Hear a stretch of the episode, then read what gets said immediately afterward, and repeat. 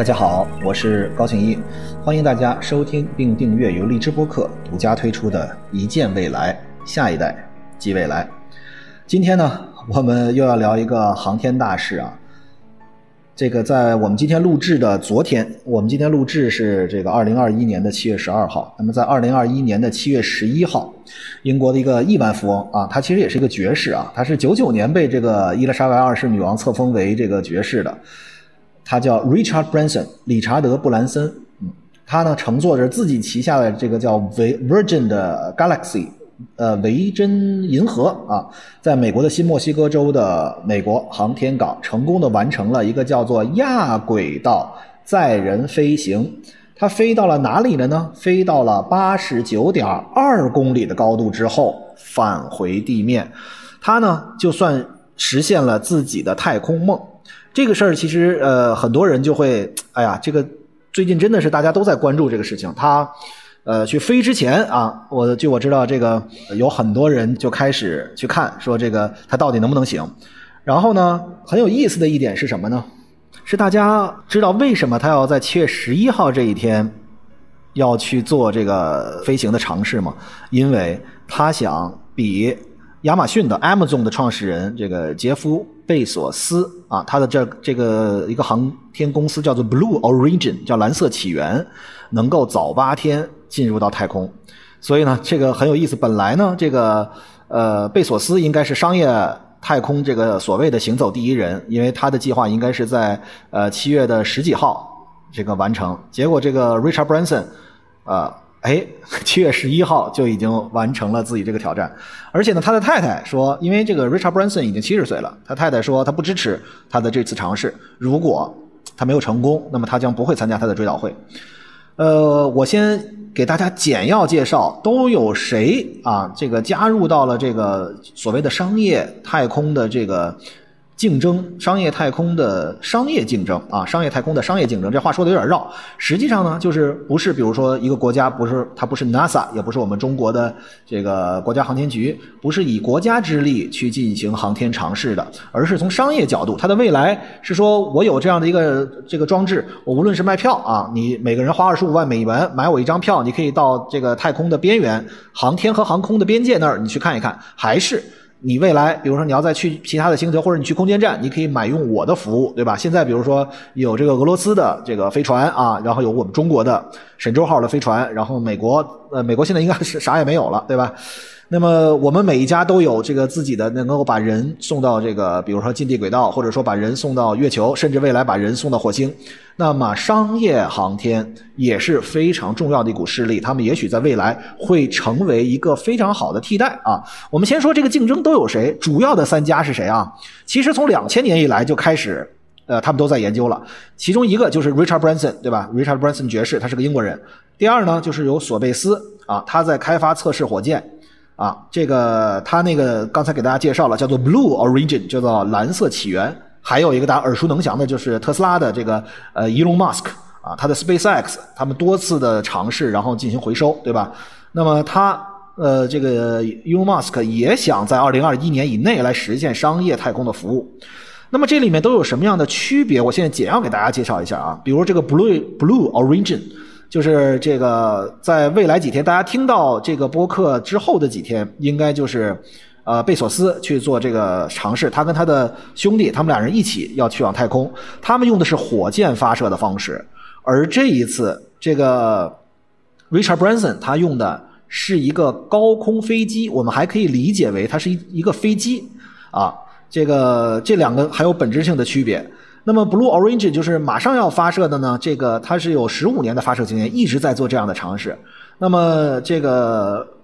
Virgin 的呃 Galaxy 它用的呢，只有三年的时间做了这个尝试。然后呢，这个它们之间的不同，比如包括这个窗户的大小，对吧？那个呃，下一步要用火箭发射的那个，它的光侧窗非常的大，火箭还有逃逸系统啊。但是呢，像这个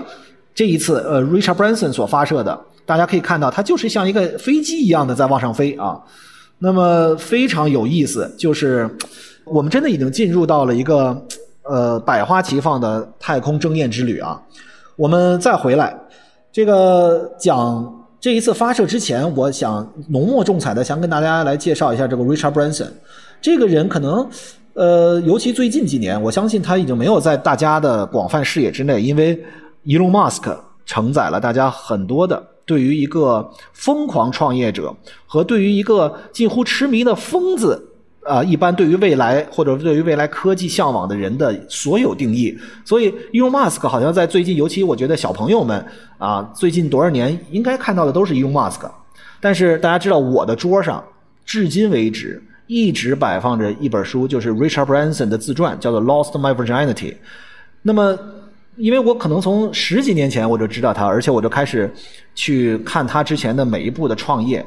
其实我觉得他真的是一个早期的 Elon Musk，虽然他他在这一次大的事件里面，在他七十岁的时候又重新回到大家的视野，但是大家知道，在十五年以前，甚至二十年以前，绝大多数或者很多的创新，就像后来的特斯拉进入我们的视野，就像 SpaceX 进入到我们的视野。就像 Elon Musk 所做的一些超乎我们想象的角度的一些创新，比如说地下的隧道能够实现交通，对吧？比如 Elon Musk 做的什么可回收火箭，好像大家都是第一次在这一个疯子所做的创新的领域里面听说到。但是 Richard Branson 在当年，他真的引领了很多大的变革。大家知道，其实，在英国，除了这个 British Airway 啊，这个呃英国航空以外，第二大的航空公司就是 Virgin。然后呢，在澳洲当年也有这个 Virgin Blue 啊，也是一个大的航空公司。它呢，其实是从七十年代，就是二十世纪七十年代，一九七几年开始，它从一个电话亭般的办公室开始起家。它一开始投入的资金是非常非常少的。那么他在一开始想做，大家如果有时间看他的自传，会非常有意思。你想，他七十年代才开始白手起家，在八十年代的时候，他就已经想要开始做这个维珍航空了。大家知道做一家航空公司得多少多少钱，对吧？我们我们在国内大家也知道有一些是民营航空公司的，对吧？比如君瑶航空啊，跟国家所办的航空公司之间，它在无论在经济实力角度，还是在它的整个配套体系的角度，还是说在它对一个公司文化积淀的角度，其实差距是非常大的。大家知道这个 Virgin 这个航空公司最早刚要开始的时候，当时的这个 British Airways 的这个是也是个爵士，这个 CEO。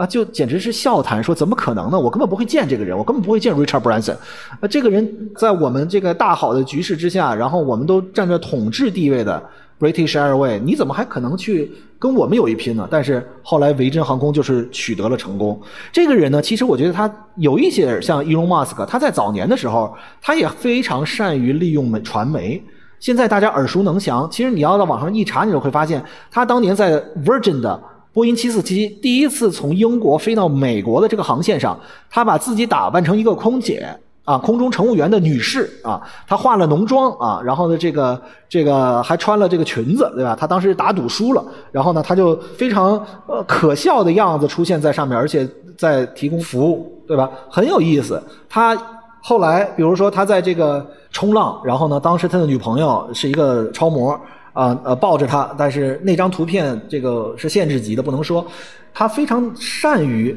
应用宣传过程里面的所有曝光点以及所有吸引眼球的，服务于他当时的主业。其实我觉得，如果说现在是一个社交媒体的时代，现在是一个自媒体的时代，现在是一个每个人都能够掌握一定的这个视野的情况下，其实他是早期的在没有互联网情况下的网红。啊，他当时能够抓住很多的杂志、很多的电视台，甚至播音这个他人格的魅力，或者说他自己这个敢于突破限制的，不管他。呃，我们不对他做价值评判，我们一直说我们不对他做价值评判。但是他当时所用的很多千奇百怪的事情，现在我们可能理解为他可能是早期的芙蓉姐姐，对吧？但是当然他们是不一样的。但是他借助一切能够让自己的事业能够被更多的人知道的手段，来对自己事业进行推广。所以 Virgin 当时一举成功。后来呢，他还能干嘛呢？大家知道吗？他后来还做了磁带。他做这个这个 Virgin 其实也是很大的一个音像公司啊，那个时候还是卖卡带的时代。他做了很多的唱片，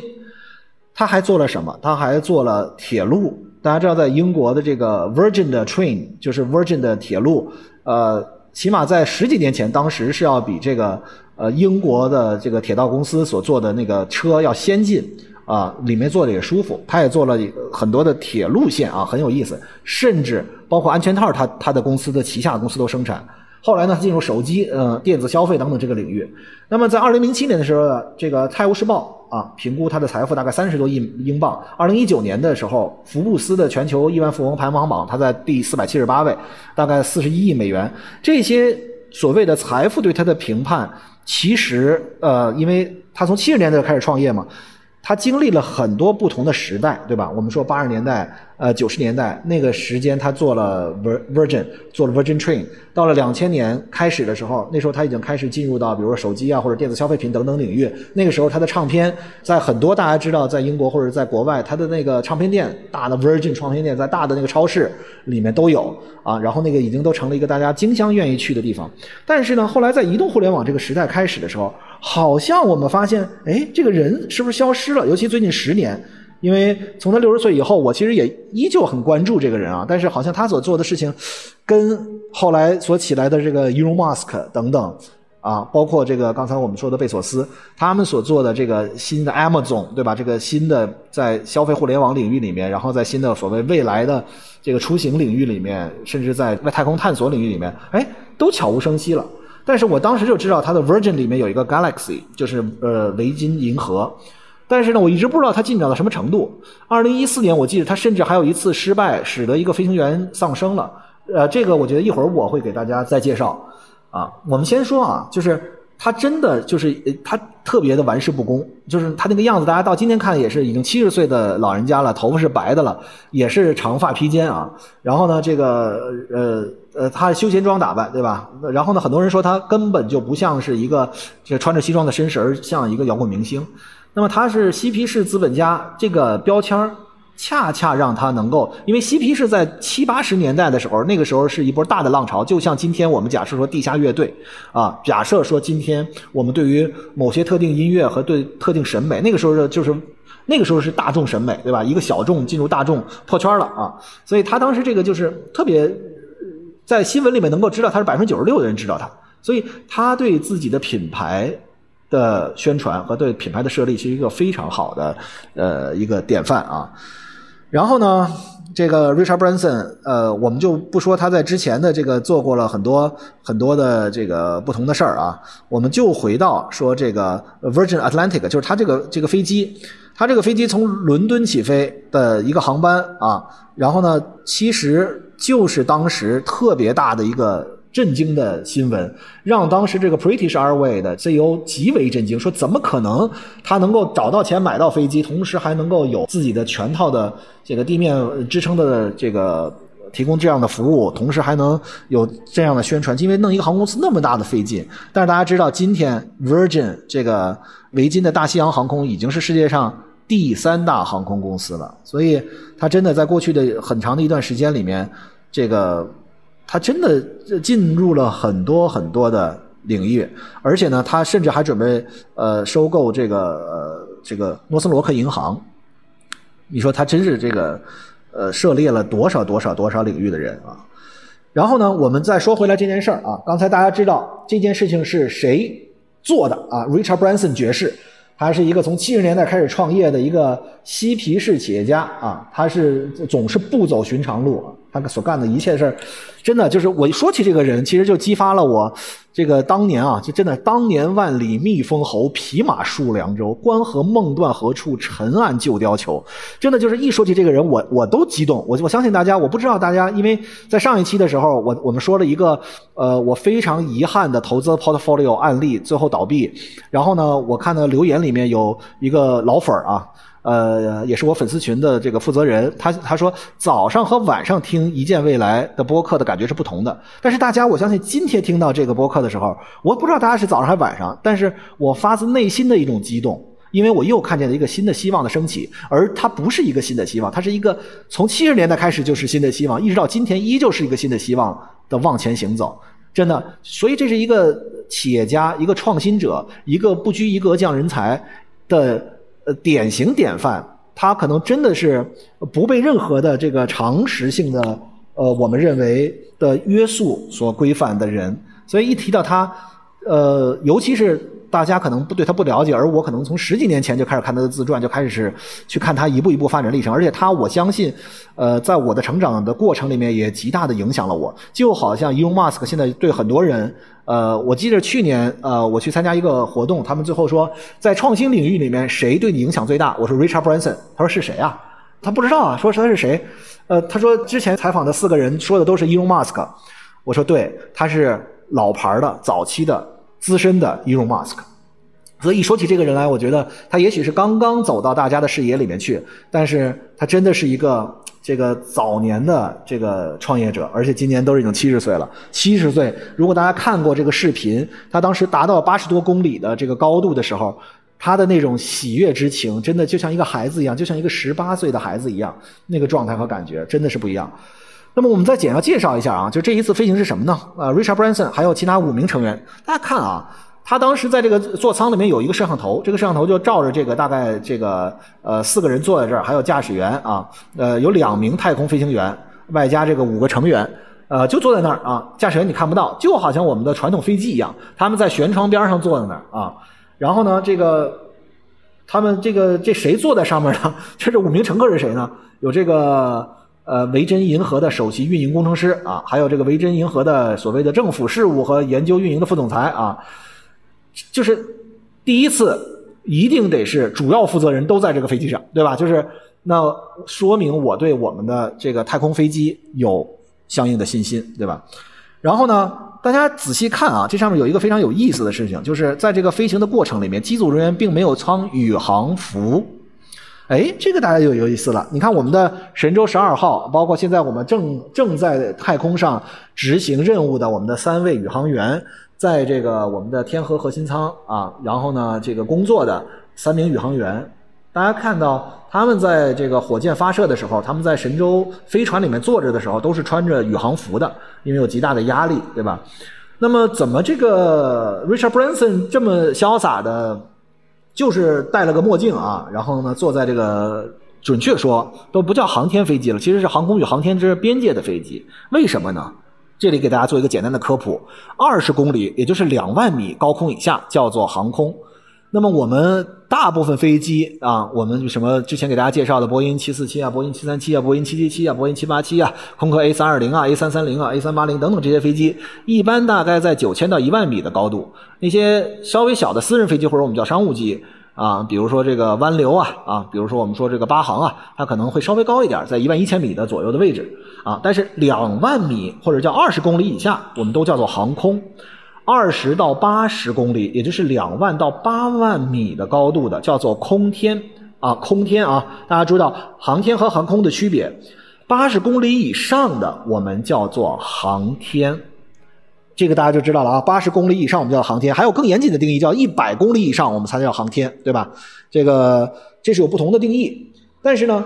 所以这次飞行它属于叫亚轨道飞行，还没有达到航天的级别，所以它不需要穿宇航服，因为它还是。在亚轨道飞行，它没有出去，对吧？比如我们之前跟大家说，这个到月球是三十八万公里，三十八万公里，对吧？这个只只是八十公里啊。我们北京到上海是一千二百公里，对吧？那么这个我们的这个核心舱在六百公里的位置上，对吧？那么这是近地轨道的呃我们的空间站。那么这一次它只是上升到八十公里，这样大家就有个数值了，对吧？我们的天河核心舱在六百。到四百到六百公里左右的位置上，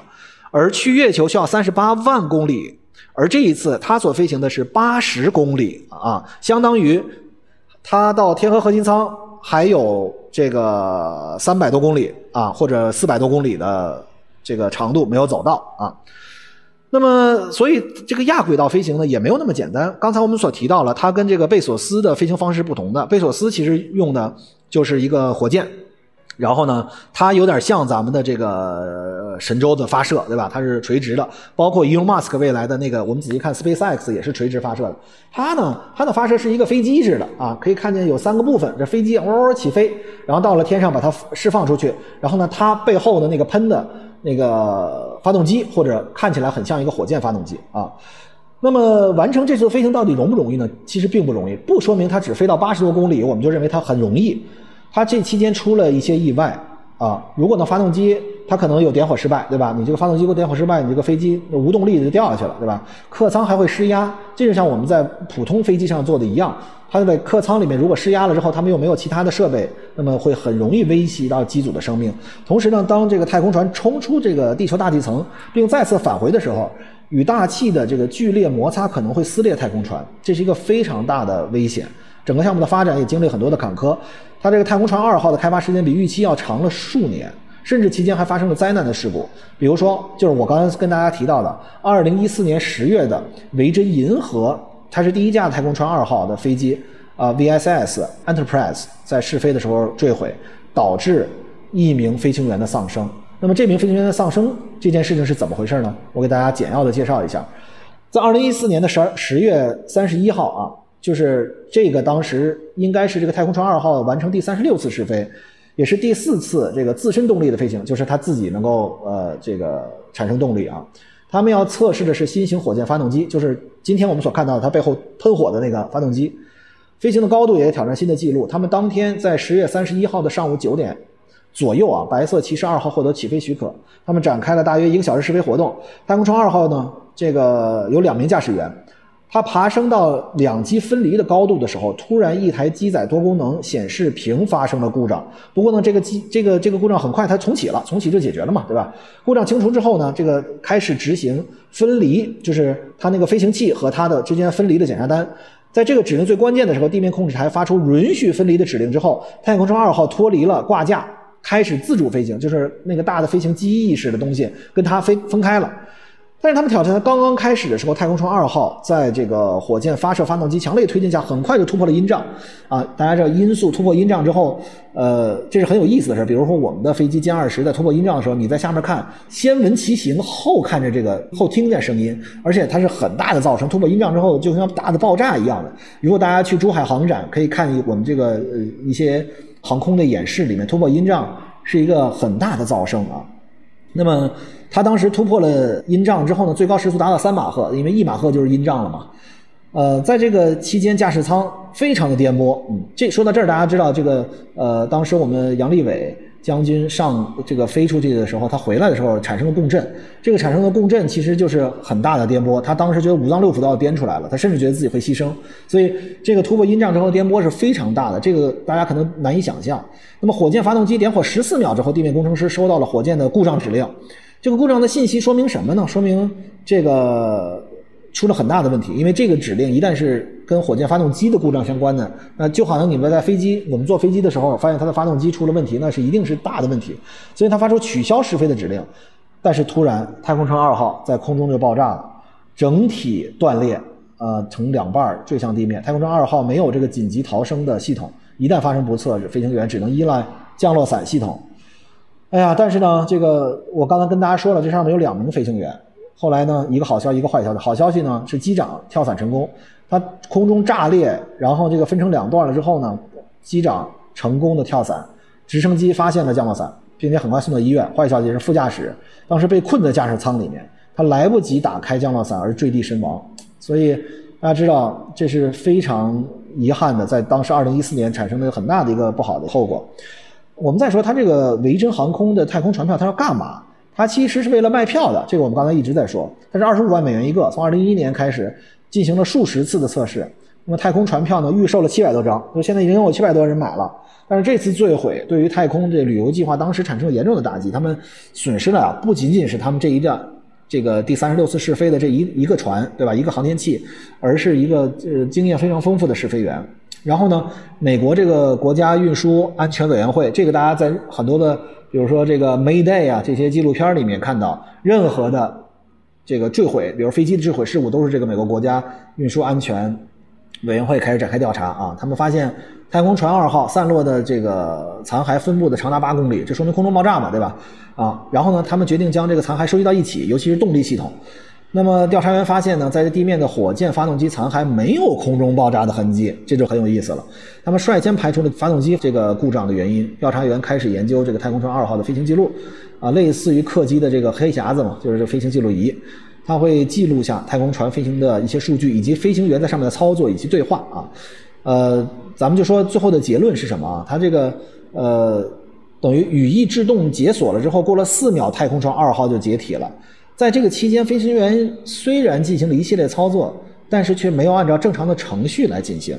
调查员这个呃微缩比例的这个最后的这些残渣，这或者说它的残片啊，设计工作，他们得知到解除语义锁定之后的这个时间在一点四到一点八马赫之间的时候，飞行员解锁。那么，但是呢，太这个在这一次飞行的过程里面，太空船二号解锁的速度只有零点八马赫，也就是还没有突破音障。工程师呢，在低速的情况下，这个气动载荷将机尾向下压，使得飞机保持平衡的时候。当这个太空船速度达到音速附近的时候，机尾受力的方向会改变，啊，它会提升，而这个最后这个气动载荷再次占了上风，使得这个当时的灾难的发生，